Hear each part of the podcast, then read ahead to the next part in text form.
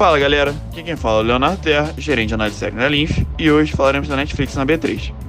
A NFL XT4 é uma BDR, que são certificados que representam ações emitidas por empresas em outros países, mas que são negociados aqui, no pregão da B3. Lá, na Nasdaq, a notícia de que pela primeira vez em 10 anos a gigante do streaming perdeu usuários caiu como uma bomba, fazendo com que o ativo recuasse lá 36% num gap gigantesco na abertura do dia 20. Aqui, a queda foi menor, por volta de 23%. No balanço, a expectativa era um aumento de 2,5 milhões de usuários no trimestre, mas houve uma perda de 200 mil. Lá explicam que a suspensão do serviço na Rússia fez com que perdesse 700 mil inscritos.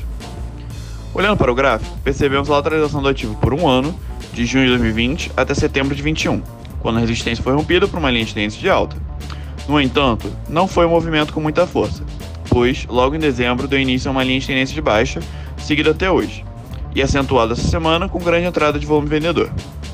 No momento, o ativo se encontra em preços tão baixos quanto no final de 2019, muito perto do suporte 2075, no qual foi levemente rompido no dia 20, mas voltou para cima do mesmo na sexta-feira. O ativo rompeu a média móvel de 200 períodos no começo do ano e só foi se distanciando. Quanto mais longe, mais sobrevendido está o ativo. Além disso, temos as bandas de Bollinger, com suas bandas aumentando bastante depois da semana, confirmando a grande movimentação. O ativo, fechando fora da banda inferior, é um sinal de venda.